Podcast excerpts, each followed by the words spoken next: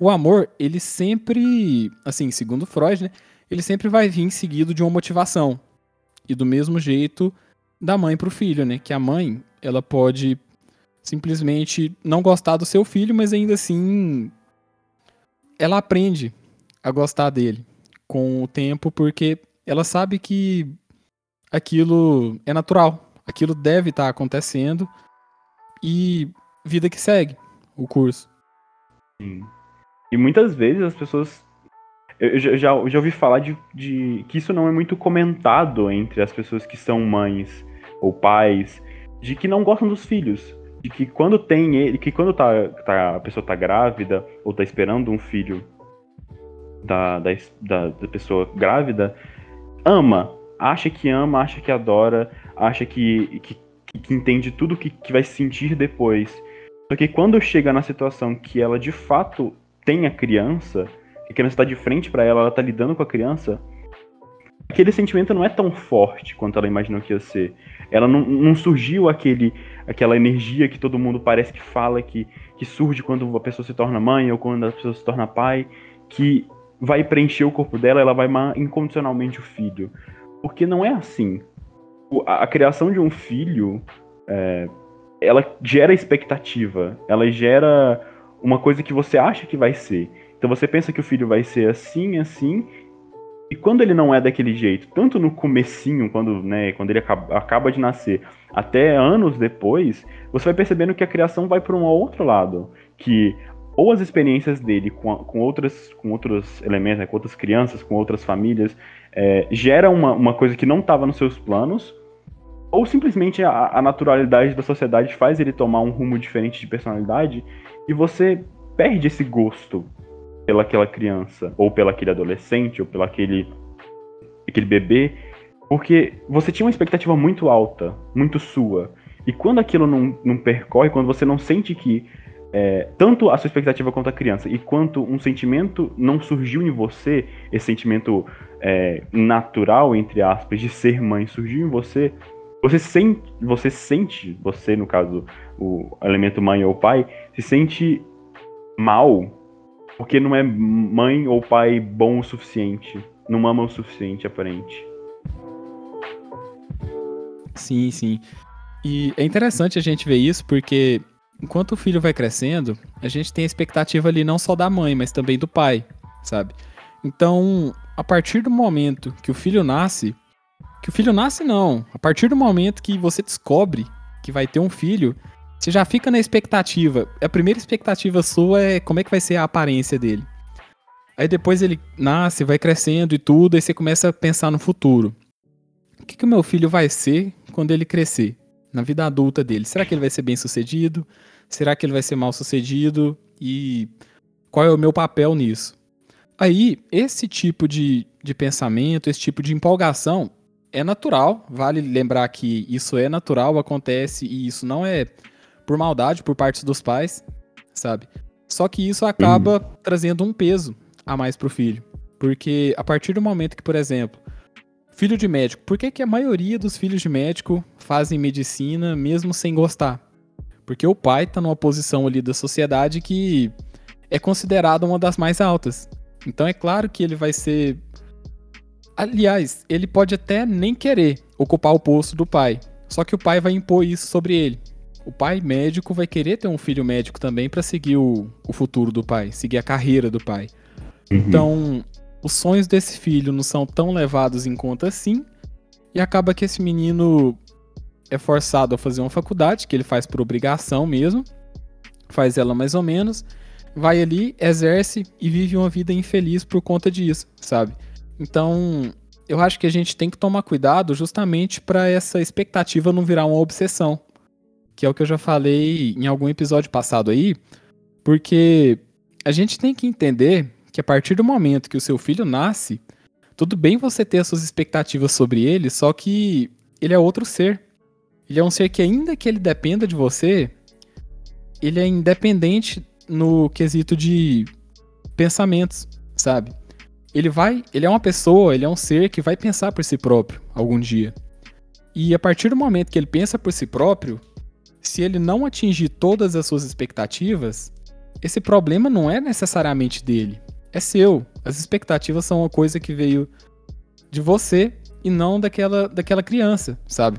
Porque eu gosto de pensar em todo mundo como criança, porque eu acho que até o fim da vida a gente ainda não aprendeu nem um terço do que a gente deveria, deveria aprender, sabe? Então uhum. a vida é um eterno amadurecimento.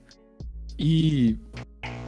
Assim, tem até uma música do Legião Urbana que, vendo da perspectiva da criança também, ela fala que você diz que seus pais não entendem, mas você não entende os seus pais. Então, por parte da criança, também existe a expectativa dos pais. Assim, por parte da criança, ela também tem uma expectativa sobre os seus pais. Uhum. Então, desde pequena a gente pode dar um exemplo disso. Quando ela nasce, ela vai atingir ali uns 5, 6 anos, ela vai começar a pedir presentes. Pai, me dá isso, mãe, me dá isso, me dá aquilo, aquilo outro. Ah, eu quero uma festinha de aniversário, eu quero uma festa do jeito tal, com o tema tal. E nem sempre isso vai ser atendido. Às vezes por falta de condições mesmo, ou pelos pais simplesmente não acharem que aquilo vai ser bom para a criança, sabe? E eles não estão errados em fazer isso, só que isso gera uma decepção na criança, sabe? Que vem justamente também dessa expectativa sobre os pais. Então, ela acaba sendo uma pessoa tóxica também nessa relação. Então, ninguém está totalmente isento disso. Eu acho que o amadurecimento nesse caso tem que ser mútuo. É porque e você falou, você falou esse de amadurecimento mútuo, e é exatamente isso. A maioria dos relacionamentos, das relações ambivalentes, elas são mútuas. De, no, caso, no quesito de relações ambivalentes, que são coisas muito complicadas, muito tóxicas, né, como você disse. Mesmo tira, não só nesse ambiente de pai, mãe, pai, filho, é, mãe, filho, as relações em geral, elas, elas tendem a ser uma, uma, uma via de mão dupla. A ambivalência parte de um lado, mas ela também é do outro. Então, é, esse sentimento de que você causa, que você ama a pessoa, mas você causa mal para ela, e de que a outra pessoa te ama, mas ela te causa mal, não é uma coisa incomum. É comum na maioria dos relacionamentos e, na verdade, é provavelmente o, o mais certeiro. Talvez você não sinta que você cause mal para uma pessoa que você ama, mas muitas vezes você causa. Ou muitas vezes você acha que uma pessoa que, que ama você não tá te causando mal, mas ela está te causando mal. Uhum. Porque tanto esse tanto, tanto a naturalidade da ambivalência quanto essa própria essa, esse fato de você você odiar uma coisa na pessoa já cria uma volta daquele sentimento para você daquela daquela expectativa que você impõe para pessoa aquilo vai voltar para você de alguma forma nesse relacionamento então é inevitável que a maioria dos relacionamentos onde a ambivalência é muito equilibrada onde é, amar e odiar é um pouco confuso ainda é, que isso não seja só um sentimento que tá vindo de, um, de uma pessoa só, mas dos dois. Mas talvez nenhum, do, mas talvez nenhum dos dois admitam, ou uma das partes não admita. O que fica um pouco mais. Um pouco não, muito mais complicado para esse relacionamento. Sim, essa questão é bem complexa. Quando se trata de relacionamentos amorosos mesmo, no caso, o que eu vejo que acontece muitas vezes são pessoas um pouco mal resolvidas mesmo, que vão tentar entrar em um relacionamento a fim de tentar melhorar a sua vida, pensando que a outra pessoa vai te ajudar a ser alguém melhor, sabe? Ah, eu gosto de fulano e eu quero passar o resto da minha vida com fulano porque ele vai me fazer feliz. Então, assim, esse pensamento por si só já é um equívoco, porque ninguém tá ali para te fazer feliz, sabe? Vocês são dois seres livres que podem ou não escolher usufruir dessa liberdade um com o outro.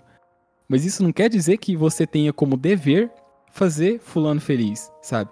Fulano uhum. ser feliz ou não, você pode até ter influência nisso. Mas, afinal de contas, o que vai determinar se ele é feliz ou não é uma coisa particular dele. Entende? Você pode ter certa influência, mas você por si só não consegue, sabe? Todo mundo é insuficiente quando se trata disso. Todo mundo é insuficiente. A única pessoa que consegue mudar a sua mentalidade, o seu humor de fato e falar: nossa, eu realmente estou feliz por conta disso, sabe? Você. Você é a única pessoa que consegue se fazer feliz. Então, se você quer se relacionar com alguém para te fazer feliz, para te ajudar a melhorar de vida, eu recomendo que você faça terapia e tente se relacionar consigo mesmo, porque é, é meio por aí o caminho, sabe? É, por isso que a maioria dos relacionamentos onde as pessoas começam. A maioria não, né? Todos eles, em geral. Que começa-se ou com a expectativa de que a outra pessoa vai ajudar nela, ela vai ser muito mais feliz com a outra pessoa, ou com a expectativa de que.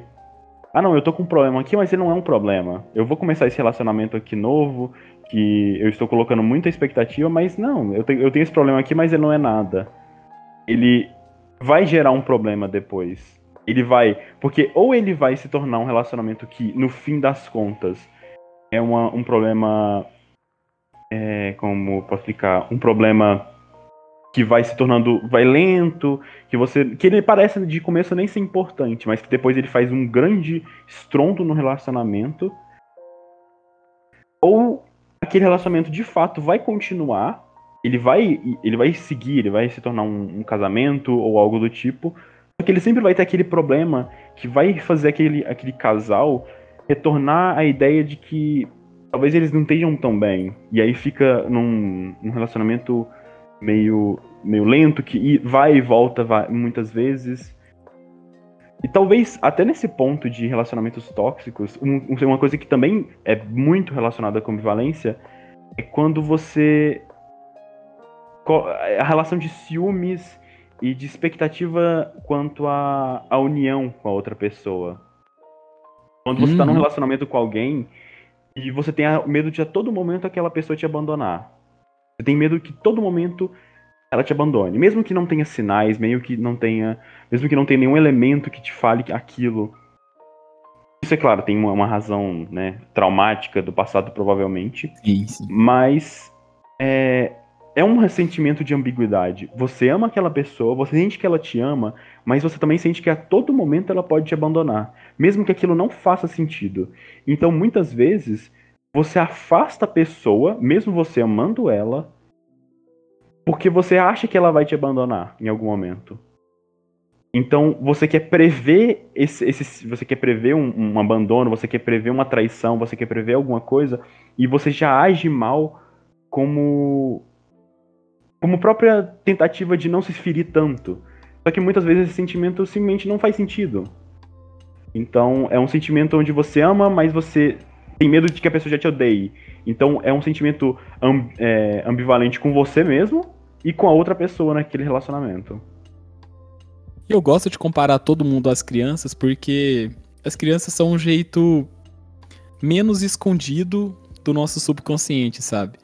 Porque isso de você se afastar da pessoa por pensar que ela vai se afastar de você vem de um comportamento que a psicologia é, compreende em crianças, onde elas pensam que tudo acontece por influência delas, sabe? Então, a partir do momento que você, em vez de esperar Fulano terminar com você, ou esperar Fulano falar que não, não quer mais ser seu amigo e etc., você mesmo faz esse tipo de rompimento. E a partir do momento que você faz esse rompimento, se alimenta essa criança interior no quesito de isso aconteceu por influência minha, sabe? Eu causei isso.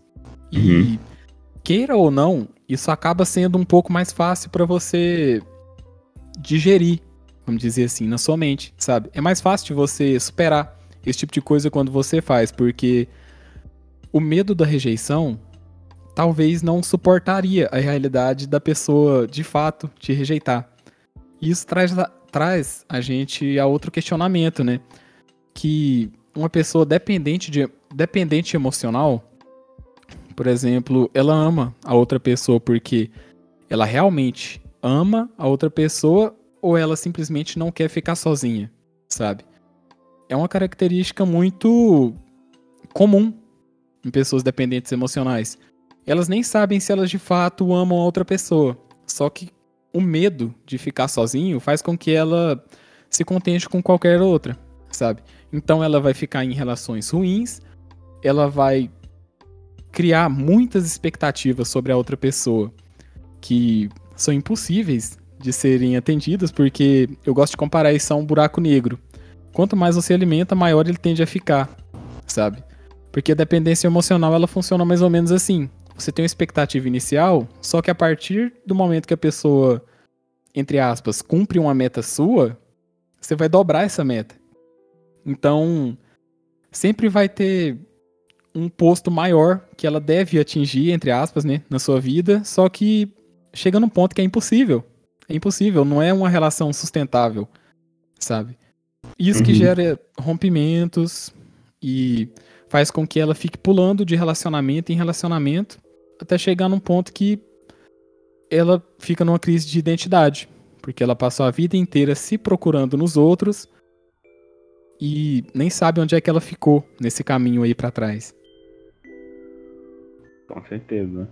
E, é, geralmente, e geralmente essas pessoas desse tipo, geralmente os relacionamentos têm términos muito conturbados, é, que, que há ou traição, ou que há ciúmes absurdo de um dos lados, ou que um dos lados é, termina o namoro falando que ah, a outra, uma das partes não, não é, no, tipo, falando para outra pessoa que ela não ama ele ou que ela não se esforça o suficiente para manter aquele relacionamento. Então, geralmente são términos muito conturbados. Em geral, términos com pessoas que não, não, não são bem resolvidas são é, términos muito complicados e términos absolutamente instáveis. Só que, em especial, nesse sentimento de quando você está dependente de alguém, quando você está tentando se encontrar em uma outra pessoa, em vez de se encontrar sozinho, é, você gera isso. Você, você cria relacionamentos que vão ter términos muito ruins. Ou que vão continuar de uma maneira absurdamente arrastada e, e impossível de chegar num final bom. Sim, sim. Por isso que você vê muita gente aí que vive em brigas no relacionamento, termina, um sai falando mal do outro e tudo, porque quando o fulano não cumpre suas metas, é claro que ele é um incompetente para você. Então, acaba que esse tipo de frustração você vai querer trazer ele para os outros também, sabe? Porque a gente tem um pouco disso no nosso instinto. Nosso instinto, né? A gente uhum. não quer simplesmente ter um sentimento. A gente quer que as outras pessoas sintam aquilo também, sabe? A gente deseja que as outras pessoas tenham empatia pela gente. Então acaba que a gente vai tentar convencer os outros de que você era o certo da relação, que você era a vítima e tudo. Mas afinal de contas, um término nem sempre dependia, nem sempre foi causa de um dos dois lados somente, sabe? Como a maioria conta. Porque uma história, eu sempre falo, uma história tem pelo menos duas versões. Pelo menos duas. E até para os ouvintes, né? Para quem ouve esse tipo de comentário, para quem tá ouvindo alguém falando mal de outra pessoa, eu recomendo que você não julgue a pessoa que está sendo vítima daquele. É, como é que eu posso falar? Daquela história, sem antes querer saber o lado da outra, sabe? Porque pode ser que a história esteja um pouquinho distorcida. É uma questão bem de perspectiva mesmo, sabe? Sim. E, você, e muitas vezes nesses relacionamentos, ambas as pessoas saem machucadas e depois, ainda depois disso, vai procurar mais conforto, igual você falou, vai procurar uma, uma cobrança dupla no próximo relacionamento. Vai procurar uma coisa ainda maior. Porque nesse não foi cumprido, então no outro ele vai procurar mais ainda para não se decepcionar. Porque ele tava com as expectativas muito baixas, entre aspas, para esse relacionamento. E ele vai procurar um outro relacionamento de novo, e vai se machucar mais uma vez e vai colocar a culpa na outra pessoa, ou não vai, ou não necessariamente não, não só colocar a culpa nos outros, mas vai achar que não é para ele, que relacionamento não é para ele. E, e, vai continuar na, na, na ideia de que tá, que tá, errado, tá dando errado, ou é por culpa dos outros, ou simplesmente porque não vai dar certo para ele.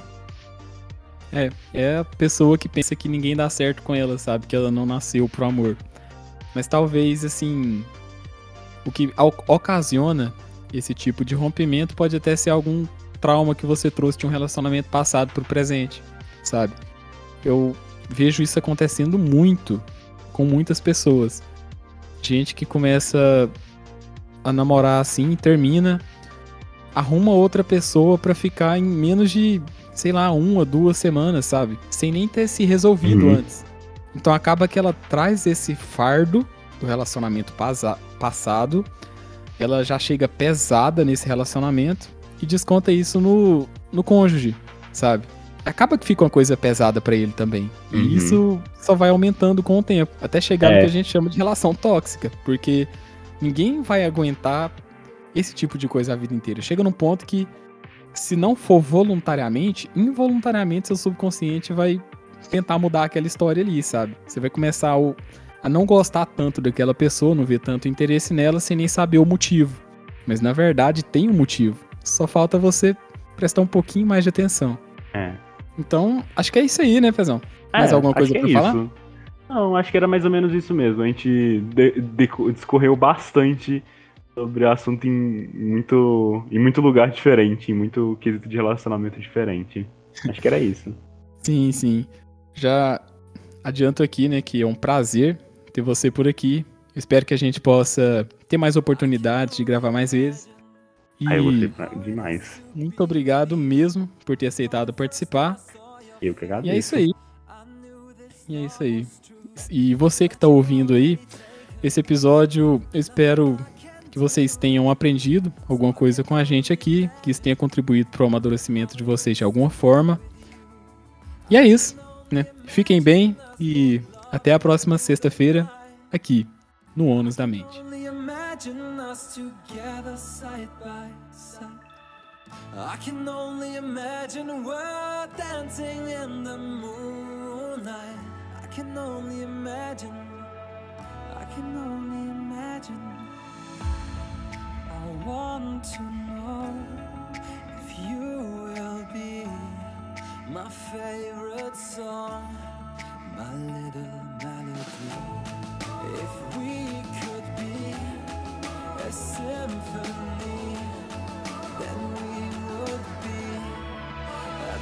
Perfect harmony.